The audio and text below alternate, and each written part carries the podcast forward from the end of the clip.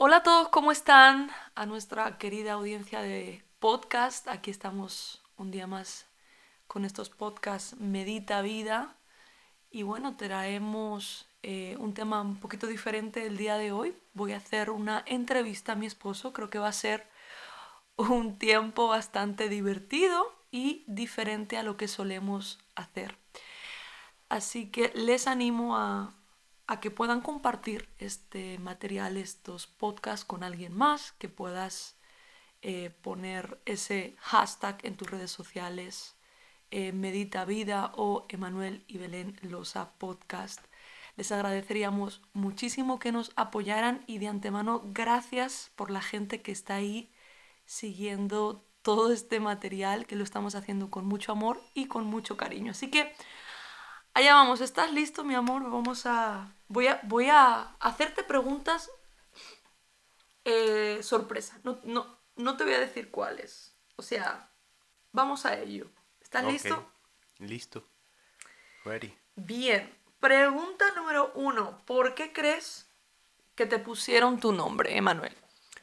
Emanuel, Emanuel traducido es Dios con nosotros. Y fíjate que toda la gente de mi casa tiene nombres bíblicos. Lidia, Rebeca, mis padres son Jesús y María Jesús.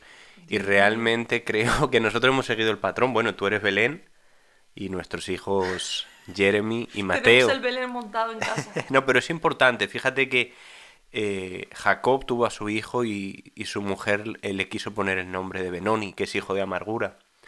El hijo de mi tristeza, y Jacob dijo, no, se llamará Benjamín, que es el hijo de mi mano derecha. Yo creo que los nombres tienen un significado también. Los hebreos siempre le han dado mucha importancia a los nombres, y yo creo que los nombres de nuestros hijos tienen que tener un buen significado. A mí me encanta mi nombre, Emanuel, Dios con nosotros. Sí, un poquito largo, mucha gente le llama Manuel, pero Emma, los argentinos me dicen Emma. a ti te gusta que te llamen. Y la primera vez que me dijeron Emma fue en Miami. me- eh, lo- los argentinos sobre todo decían Emma, a ti te, te dicen Belu. Belu. Belu, ¿qué querés Belu? No, no, pero nos gusta que nos llamen por nuestro nombre. De- Completo, completo. ¿Cómo te decían en Argentina? Belu, yo no sé por qué. ¿Puedes tomar una foto con vos, Belu? Yo no sé por qué. esa abreviatura es la más, la peor que he escuchado de mi nombre. Nos saludos a toda la gente argentina. Felicidades por esa Copa del Mundo. Merecida, merecida. Felicidades a nuestra gente y nuestros amigos argentinos que estuvieron ahí gozándoselo muchísimo. No habíamos tenido la oportunidad de, de felicitarles. Pero bueno, más allá de eso, eh, yo creo que voy a continuar si no nos liamos con esto de los nombres. Pregunta número dos, ¿listo?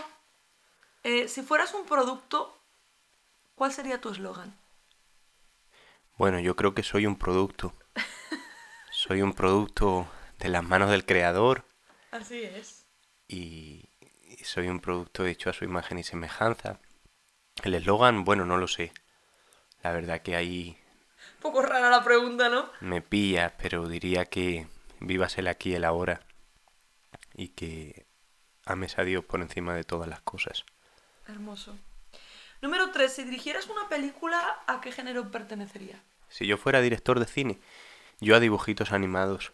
Sí. Totalmente, sí, pensaba sí. que ibas a decir acción. No, no, yo haría una serie de dibujitos animados y además es algo que me gustaría hacer y metería principios y valores cristianos desde bien pequeños a los niños porque creo que la mente de las futuras generaciones es el campo donde más debemos trabajar.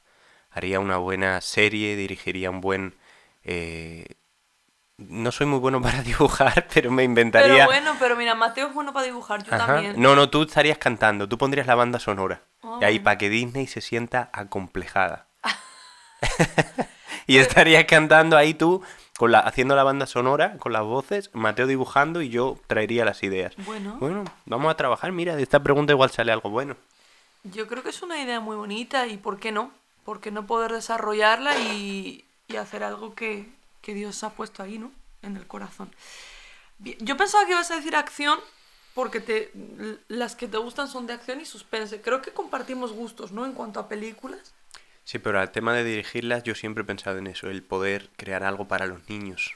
Entre otras cosas porque he visto tantos dibujitos que tienen mensajes subliminales y a veces los padres no nos damos cuenta y les dejamos ahí que vean, que se entretengan, pero la gente que crea los dibujos hay que saber quién son porque están transmitiendo principios y valores a veces de una manera eh, suave, Sí. de una manera así como hay tan mensajes sub- subliminales, ¿no? En cada en cada serie. Bueno, eh, voy a la siguiente entonces. Número 4. ¿Qué querías ser de adulto cuando eras niño? Yo siempre he querido ser futbolista. Ese es mi sueño frustrado. Oh, Siempre me hubiera encantado jugar en el Real Madrid. Y además marcarle un gol al Barça era una de mis de mis pensamientos. Que en la época donde no había WhatsApp ni teléfono y la gente se dormía pensando, en lugar de mirar la pantalla del teléfono, es cierto. yo hablaba con Dios y, y ahí me imaginaba metiéndole un gol al Barcelona en el minuto 93 Ay, Dios mío. eh, de la final de la Champions, sí. Pero bueno, eh, no, no pude ser no futbolista. llegó a ser.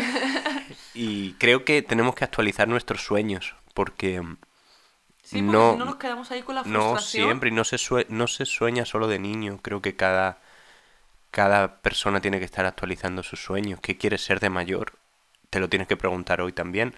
Y empezar algo nuevo, iniciar tarde, algo nunca. nuevo. Por supuesto, claro que sí. Bueno, ahí Dios te llevó por otra línea. Eh, vamos a continuar, porque si no, no, yo no quiero quedarme como mucho en las preguntas, porque hay preguntas muy interesantes por aquí.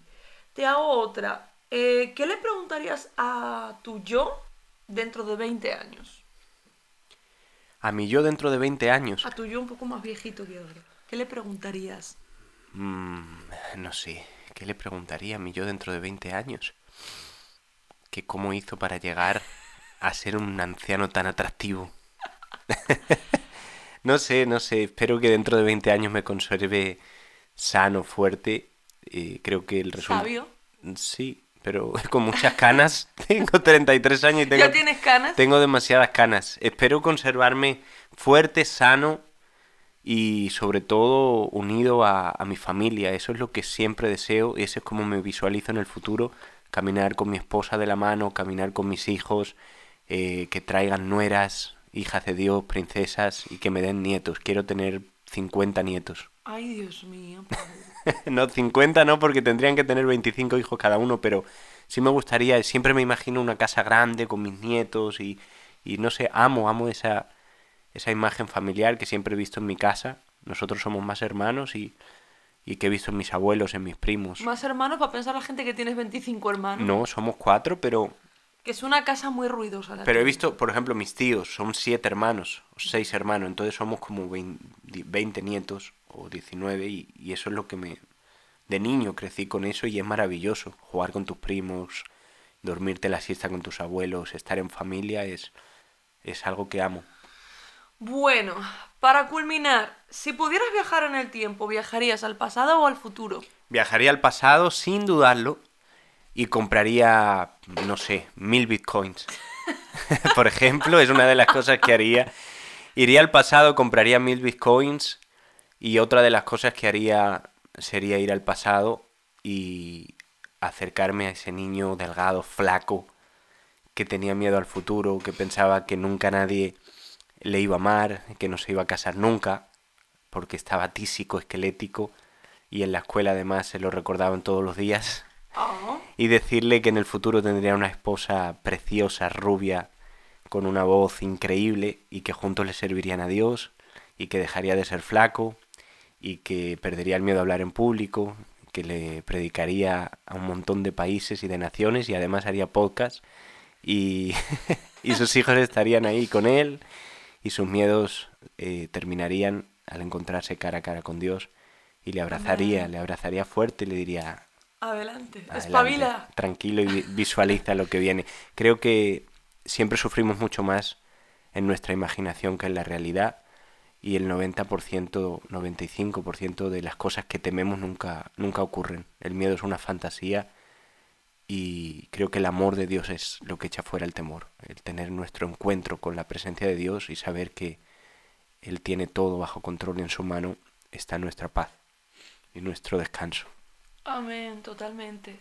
Totalmente. Qué, qué tremendo podría ser mm, que se nos permitiera algo así, ¿no? am, yo también le diría muchas cosas a mi yo del pasado. Pero bueno, no voy a hablar de mí porque se trata de ti. Esta es tu entrevista. Yo te la voy a hacer entonces el próximo podcast y te voy a hacer otras preguntas que me las voy a inventar yo, no, no las voy a... Yo em, iba a terminar, pero me gusta mucho esta pregunta y creo que se le puede dar un poco de juego. Y ya sí termino. Si pudieras cenar con cualquier personaje histórico, ¿a quién elegirías? Si pudiera cenar con un personaje histórico, ¿A quién elegirías? ¿Con quién te gustaría cenar? Puede ser que esté vivo o que, o que ya no esté. pues... La verdad que... ¿Te pilla en frío? No, no sé, o sea, mm, no sé por dónde tirarme. Creo que me gustaría cenar con, con Moisés, por ejemplo, o con Abraham, con uno de los grandes patriarcas, y sentarme con él y, y escucharle simplemente. Hablar y no sé si en hebreo o en español, pero, No les entenderías, pero bueno, está bien. pero creo que con uno de los personajes bíblicos, Moisés, Abraham, o quizá ir donde Adán, mejor aún. Ya que vamos para atrás, vamos para atrás, Adán. ¿Dónde estabas cuando Eva... Él estaba en la gloria, eso sí, iba, te iba a entender el español, sabía Sí, todo. no, pero yo iría así, Adán, ¿dónde estabas cuando Eva estaba hablando con la serpiente? ¿No sabes que cuando el hombre calla, la serpiente habla? No sabes en todos los líos que nos has metido. No sabes hasta el día de hoy las consecuencias que trajo el morder ese fruto y hacerle un montón de preguntas acusativas. Qué malo. No, no, no sé, no sé. Esa pregunta me queda ahí un poco. Bueno, eh, la verdad es que creo que ha sido un podcast un poquito diferente. Hemos conocido también un poquito más a Emanuel. Y si ustedes eh, quieren y nos lo piden por ahí por comentarios, pues podemos hacer lo mismo, pero viceversa, que Emanuel me haga algunas cuantas preguntas. Yes. Así que bueno, ha sido un placer compartir con todos aquí eh, en nuestra audiencia de Medita Vida, podcast Medita Vida. Dios les bendiga mucho. No olviden suscribirse y compartir. Gracias.